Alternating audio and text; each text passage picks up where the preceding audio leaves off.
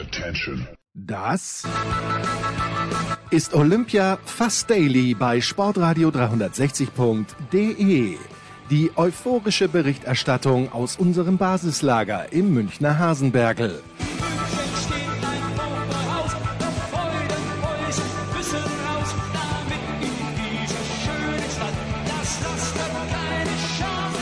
Rasende Abfahrer in Garmisch.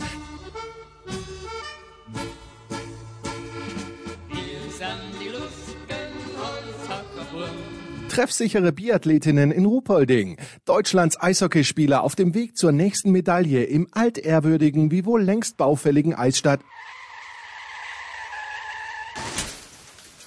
Äh, was? Die Spiele finden gar nicht in München statt? Wer zum Teufel? Und wo jetzt?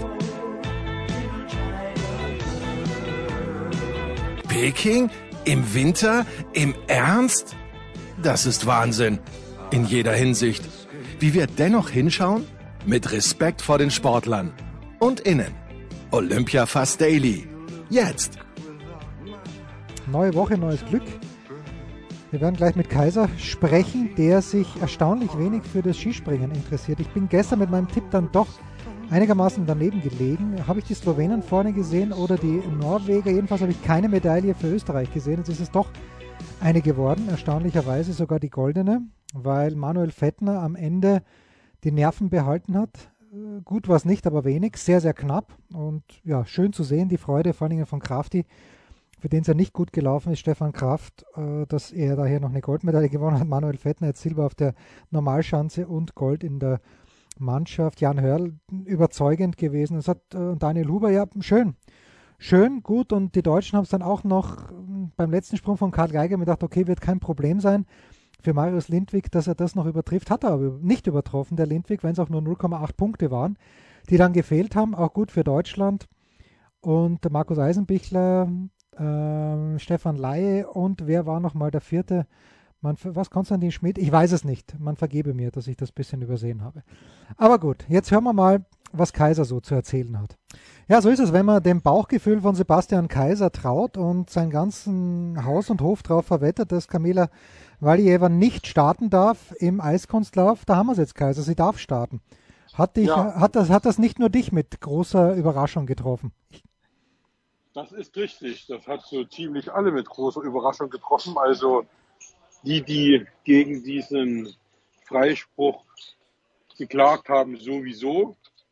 Äh, und uns alle hier eigentlich auch. Also das ist schon ziemlich heftig, diese Entscheidung. Und ähm, ja, die öffnet ja dem Doping und allen Doping-Tricks Tür und Tor. Und das darf natürlich, ähm, hätte nie und nimmer sein dürfen.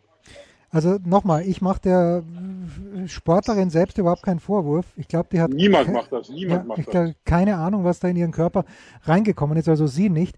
Aber es ist natürlich Wahnsinn. Und wenn mir die Russen anschaue, wir haben es ja gestern auch schon besprochen, aber im Langlauf, wie überlegen die die beiden Staffeln gewonnen haben. Okay, sind auch andere Umstände dazugekommen. Es ist ein bisschen schwierig, die ganze Geschichte. Und äh, ist, ist sie denn die haushohe Favoritin, Valieva, oder denkt man sich in Eiskunstlaufkreisen und niemand fährt filigraner übers Eis als du, dass die ganze Geschichte schon an ihren Nerven gezehrt haben könnte?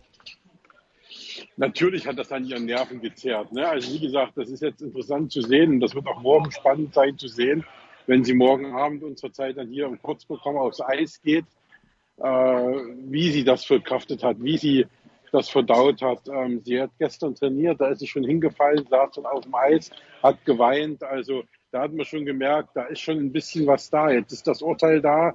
Ähm, sie weiß, dass sie, selbst wenn sie Gold gewinnt, Gold noch nicht sicher haben kann, weil ja immer noch dann der Prozess äh, kommen kann, wo sie dann vom Weltverband verurteilt wird. Und sie ist ja nur deswegen frei, weil äh, der Weltverband eventuell ja auch äh, für sie äh, gegen sie entscheiden kann und dann äh, wie auch immer, also ne, wenn, wenn der Weltverband jetzt sagt, okay, du hast gedopt, du wirst gesperrt, dann fragen sich alle, ja, ist ja logisch, sie hat eine, Do äh, eine Dopingprobe gehabt, eine positive.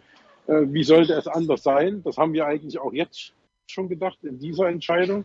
Und wenn der Weltverband dann aber in seiner Entscheidung sagt, nö, sie bleibt frei, dann hätte man ihr, wenn man sie nicht starten lässt, eben äh, die olympische Goldmedaille genommen.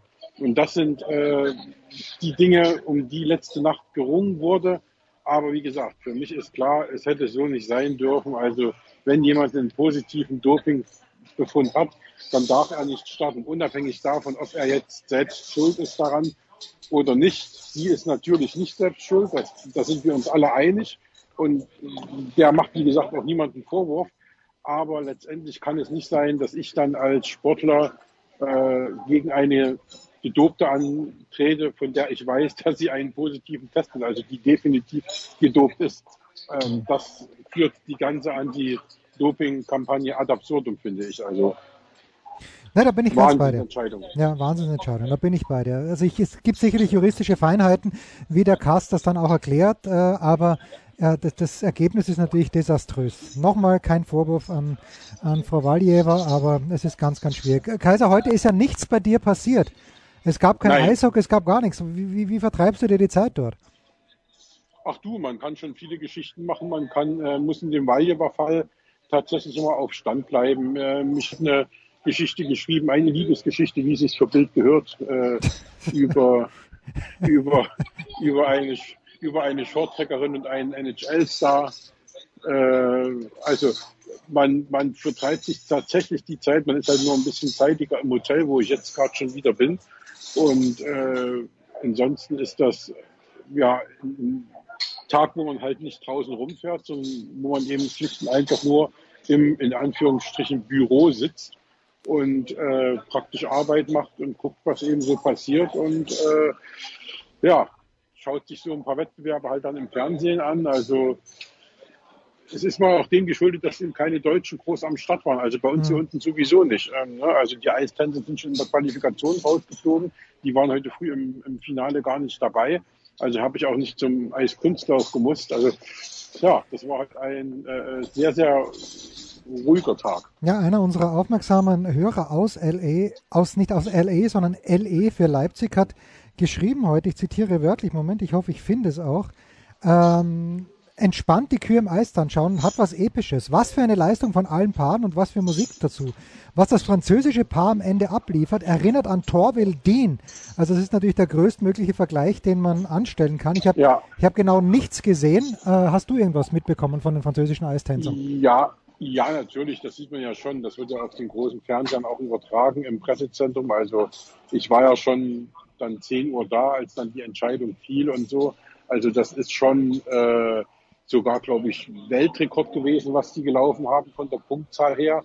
Also dies war schon richtig toll. Also es ist immer schwer, sowas zu vergleichen. Ne? Also wir reden jetzt von Torwell Wien, das war vor 38 Jahren. Das ist natürlich nochmal äh, eine andere Geschichte. Da haben andere Kriterien gegolten. Das Eistanzen hat sich auch entwickelt. Was geblieben ist, ist eben, dass es keine Sprünge gibt, sondern dass eben tatsächlich getanzt wird und man nicht mehr als anderthalb oder zwei Meter voneinander entfernt sein darf. Ähm, also praktisch der Anti-Corona-Tanz, wenn man so will. Und, und äh, ja, da muss man halt jetzt mal schauen, es war atemberaubend und es war wahnsinnig toll. Und aber ich will das nicht mit Torvildin oder Bestimjandova Bukin oder äh, Klimova Ponomarenko vergleichen. Das, ist, das würde dem nicht gerecht werden. Also da müsste man dann äh, noch in die 60er, 70er Jahre mit den ganz großen Russen zurückgehen. Das, das, das wäre unfair und das wäre Quatsch. Also lassen wir es dabei, dass das eine atemberaubende Leistung heute war und dass es ein absolut hochklassiger Wettbewerb war. Schön. Schön. Hat denn irgendjemand, du musst ja jeden Tag einen PCR-Test machen, oder habe ich das richtig gesehen? Ja, das ist richtig, das ist richtig. Hat irgendjemand aus dem, deinem erweiterten Kollegenkreis, den du auch kennst, äh, hat da irgendjemand das Pech gehabt, dass so ein Test positiv war oder sind alle noch äh, safe and sound? Alles safe und sound. Also die einzigen, die ich kenne, die positiv waren, da war ich aber noch in Melbourne, das war Klaus Lufen von der ARD. Ja, ja, ja. Das ist ja dann auch durch die Medien gegangen. Ja. Mit dem habe ich dann aus Melbourne noch telefoniert und dann auch, als ich dann schon hier war, habe ich auch noch mit ihm telefoniert und immer geguckt, was er macht und so.